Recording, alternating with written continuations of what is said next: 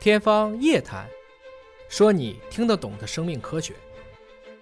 天方夜谭，说你听得懂的生命科学。各位好，我是向飞，为您请到的是华大基因的 CEO 尹烨老师。尹老师好，向飞同学好啊。我们平常如果生病了，吃药、打针可能是一种给药的方式啊。那么如果不通过口服，不通过刺破皮肤，是否还有其他的安全有效的给药的方式呢？新加坡南洋大学啊，就有科学家们发表了文章，是在《Science》的子刊上研究了，是用一种按压的方式可以给药。这让我想起了很多女性的护肤啊，嗯，护肤品不是抹到脸上，而是按到脸上。哎，微针啊，这这就找到了科学的依据嗯了。这种按实际上是能够把物质按进去的啊。，对，我们请尹老师帮我们分析分析。你知道刚才讲到的给药途径啊，一个就是口服固体，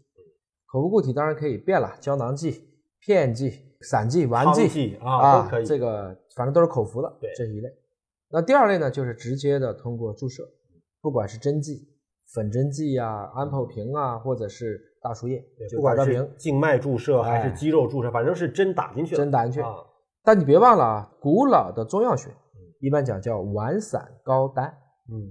这个膏是什么？膏药贴在皮肤上，膏嗯既可以是吃的膏，也可以是贴的膏。哦。那贴的这个膏，你比如说这个麝香虎骨膏，当然现在已经早就没有虎骨了，嗯它现在进而替代的是用其他的骨质来做，包括什么千里追风膏，嗯，包括我们做红花油风湿膏啊，云南白药，对，它是怎么进去的呢？就喷在或者贴在皮肤表面，然后干什么？然后按一按，揉一揉，哎，啊，这不就出来了？推拿。一下，新加坡就是受这个启发。嗯，实际上它是发现了，就是在中医古老的这种给药途径上嗯，经过这种简单的推和按，就会使皮肤出现孔。新加坡还真是受到这种中药的一个启发，包括呢理疗方式的一种启发，做了这样的研究。当然，它的研究呢是在小老鼠身上做的啊，就看看这个药物通过皮肤表面的这种摩擦按压，能不能让老鼠吸收到身体里。因为我们知道，皮肤其实是不管对于动物还是人类，是一种天然的保护屏障。对我们一般认为它是能够很好的保护外来入侵的，但是现在是短按压，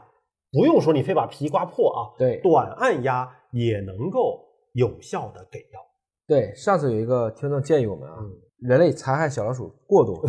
所以每次说到小老鼠，都让咱俩给小老鼠鞠个躬，默个啊哀默是个吧 哀，默对个哀鞠个躬，感谢老鼠啊。这个皮肤是一很重要的一个屏障，嗯这个表面上其实是有非常多的，比如说有一层脂，嗯，还有一层菌膜，就有细菌形成的保护膜。但是不管怎么样，这些膜还是有孔洞的，就相当于“固若金汤”这个词是要看在什么样的尺寸下能够实现，是你的这个分子量的大小嘛？或者说是从物理上去理解。如果说中微子，嗯，那什么都能穿。我们俩在这地方待着，有无数的中微子就从身体穿过去了，因为你不知道，它已经小到可以从你的细胞间隙穿过去。所以皮肤再怎么样，也还是可能出现孔隙的，因为皮肤毕竟是一种透气。正如大家过去的了解的，像这个微针，嗯，它毕竟会刺破皮肤，那这个其实还是有损伤。还有一些呢，其实是用超声介导的，像 TDD 这样的技术，那它其实会使皮肤在短期内发热，这些都可能会造成一些不可逆的影响。而这次新加坡科学家呢，就是通过两个有磁性的物体，然后对这个老鼠皮肤形成褶皱，然后再去查，就会发现这个皮肤上会出现大约十三微米的这些微孔。三微米，也就意味着呢，如果这个物质是小于三微米，那它就能够渗透进去。他们发现两万道尔顿以下嗯基本就能进去嗯，包括胰岛素和一些纳米药物。要是能进胰岛素嗯，胰岛素这个分子量大概是在五千，在千这个级别的，那相比于两万它是够的。那这就提示我们以后如果糖尿病人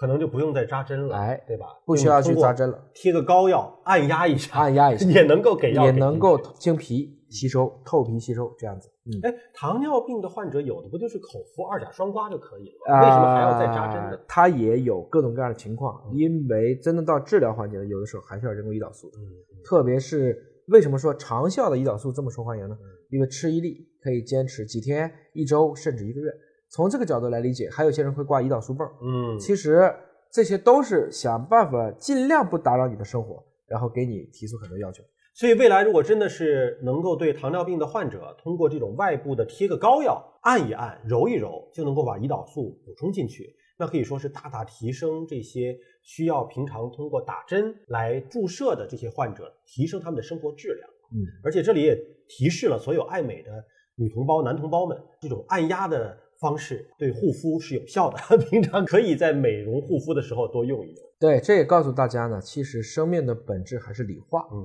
大家应该对这些物理和化学的基本量纲有个清楚的认识。